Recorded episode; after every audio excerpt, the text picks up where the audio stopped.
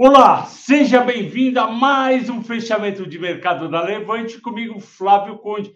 Hoje é sexta-feira, último dia dessa semana horrível, graças a Deus está terminando. O programa de hoje é dedicado ao Luiz Nui, que é nosso analista de fundos imobiliários e ações globais, e uma das cachorras dele foi operada ontem. Eu desejo que ela tenha uma boa recuperação hoje no fim de semana. Luiz, até segunda-feira, espero tudo de bom. Vamos começar o mercado hoje, oscilou bastante entre o negativo e o positivo, e logo cedo a gente acorda com Non-Farm Payroll, que é a geração de emprego americana, com 428 mil empregos gerados no mês de abril. O esperado era 391, foi um número muito bom.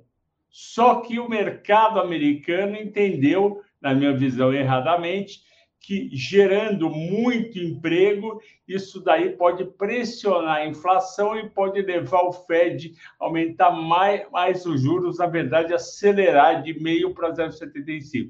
Eu não acredito nessa hipótese. O próprio o próprio presidente do Fed, Jerome Powell, na quarta-feira disse que não está na mesa acelerar para 0,75.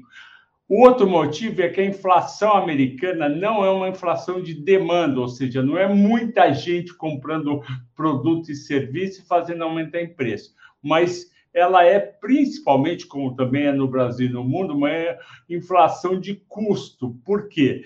Porque na pandemia 2020 2021, a cadeia de suprimento teve problemas e, com isso, vários produtos passaram a ter uma produção menor com a mesma demanda. E em 2021, na verdade, em 2020, a demanda foi menor, subiu em 2021 e agora 2022 já está dentro do normal. Só que eles não estão conseguindo entregar. E ainda a gente teve a guerra na Ucrânia e a greve da Rússia com a Ucrânia, a qual fez com que o preço do barril de petróleo, que estava tranquilinho lá 83, 78, 85 dólares, fosse para 120 dólares, 125 dólares, voltou, mas já está nos seus 113 dólares, preocupando. Isso causou mais inflação no mundo, inclusive a gente aqui no Brasil pode, infelizmente, ter uma nova inflação de 10%, e nos Estados Unidos pulou de 6% em 12 meses para 8,3%.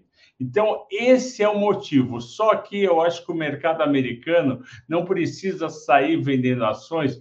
O Nasdaq chegou a cair 2,2%, voltou para o zero, fechou com 1,4 negativo, porque a treasury de 10 anos nos Estados Unidos foi até 3,14 no finalzinho do pregão, e vocês sabem, taxa de juros de longo prazo, 10 anos americana mais alta, é preço justo das ações mais baixo, mesmo vendas não caindo. E a crítica que eu fiz hoje de manhã no Telegram é que é muito bom um país que gera bastante emprego, porque você tem várias pessoas mais felizes, famílias consumindo mais, vários produtos, consumindo serviço, e isso não necessariamente gera inflação. E no caso dos Estados Unidos, você tem mais gente trocando de iPhone, você tem mais gente comprando produtos na Amazon, você tem mais gente no Facebook, no Meta, no YouTube, então, não pode ser visto como negativo 37 mil empregos acima do esperado, era 391 e foi de 428 mil. E a gente teve aqui de manhã a reação, primeiro, a duas coisas muito importantes da Petrobras que aconteceram à noite, na quinta-feira. Ela divulgou um, um dividendo de R$ 3,71 dividendo mega gordo e muito bom para o investidor. Aliás, as empresas foram feitas para dar lucro, foram mesmo empresa que tem participação do governo. Elas foram pra, feitas para dar lucro e para dar dividendos para os investidores. Se a gente que tem ações, vários investidores como você, eu e outros que têm ações, a gente compra de empresa, a gente, na verdade, dá o nosso dinheiro, investe o nosso dinheiro com essas empresas para eles darem bons resultados, bons lucros e pagarem dividendos. É isso que faz a economia crescer. A gente tem que ter mais apreço pelo lucro e pelo dividendo e não ficar ficar lamentando um lucro muito alto ou um dividendo muito alto, como algumas pessoas fazem. Dito isso, todo mundo gostou do resultado, o resultado foi 44 bilhões e meio de lucro, o esperado era 37, o EBITDA, que é uma geração bruta de caixa, foi de 77 bilhões, o esperado era 76 bilhões. Tudo isso aconteceu porque o preço do barril estava mais alto e a Petrobras não só vendeu os derivados aqui dentro, como também vendeu barril de petróleo num preço mais alto.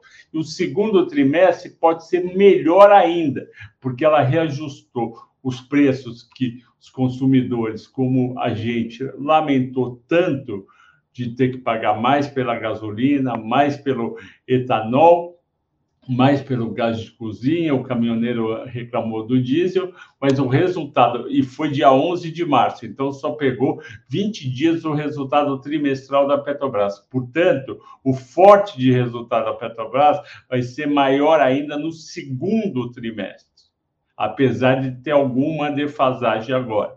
Então, isso é outra notícia positiva. E tem também a notícia que saiu do, durante o dia que a defasagem de preço já aumentou de novo e a Petrobras pode ser obrigada a aumentar o preço em breve. Porém, um dos diretores da Petrobras já disse que ela não vai correr aumentando o preço e ela vai esperar uma estabilização do petróleo, isso faz sentido, porque o petróleo estava 103 semana passada, agora vai para 113, você não sabe quanto está semana que vem, e a mesma coisa com o dólar, que, que caiu desde que houve o reajuste dia 11 de março.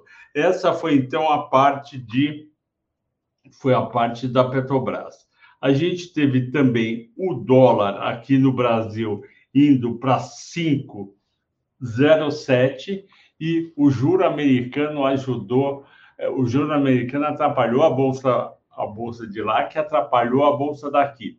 Porém, o juro lá que fechou a 3,14 fez o dólar subir aqui 1,21 para 5,07 e os juros futuros do DI, que são negociados na B3, principalmente com investidores grandes, tesourarias de bancos, de empresa e fundos, ele subiu também. Com tudo isso, e com Nasdaq caindo, as ações de tecnologia, as techs brasileiras caíram, a Local Web caiu 7,6%, a TOTS caiu 4,7%.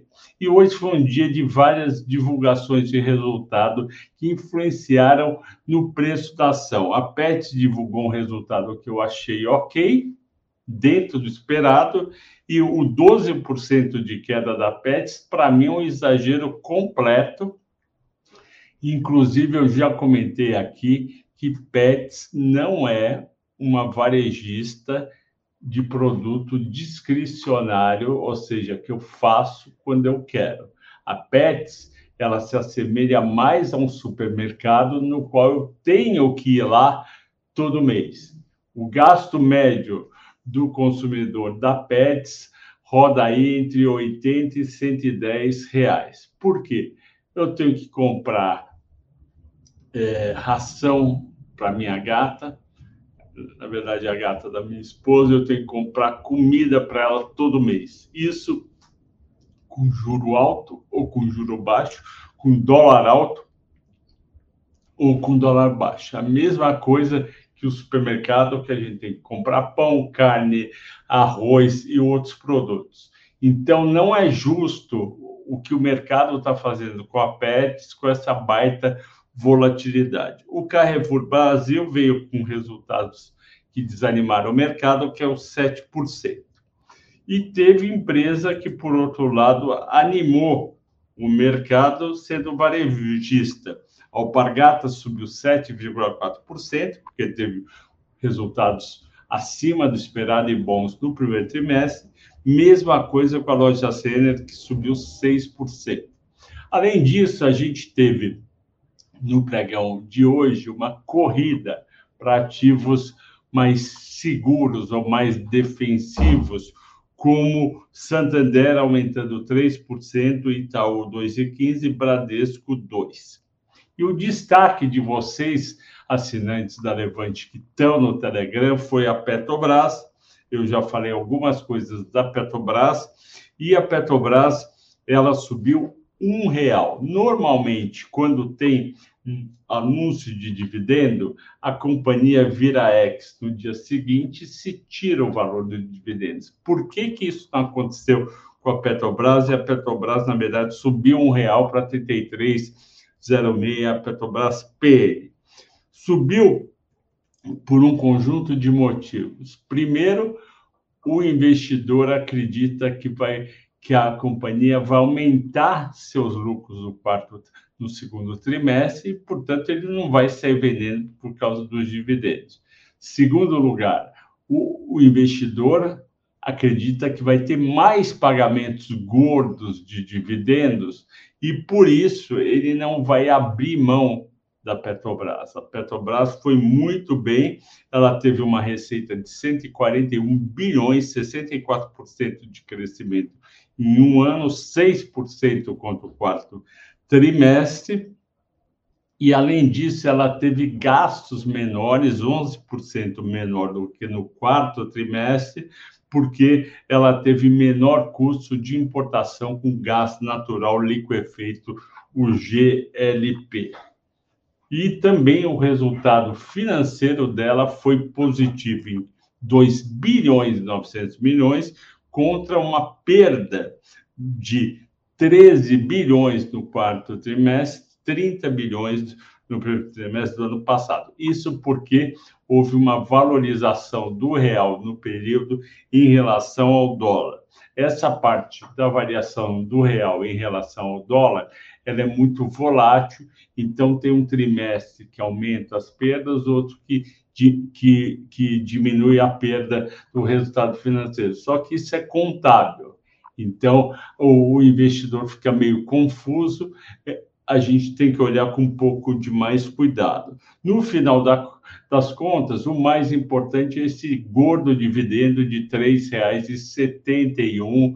A gente lembra que antes do Temer entrar, depois o Bolsonaro, a Petrobras teve prejuízos bilionários e ninguém imaginava que em tão pouco tempo, de 2017 para cá, a companhia ia melhor, melhorar tanto assim. Pessoal, eu agradeço todo, a todos pela audiência, pela paciência de me ouvir aqui todo dia nesse horário. Desejo a todos um ótimo fim de semana, bom descanso, bom divertimento, esporte, televisão, cinema, Netflix e também uma boa comida até segunda-feira, nesse mesmo bate horário, ok? Valeu, pessoal. Tchau, tchau.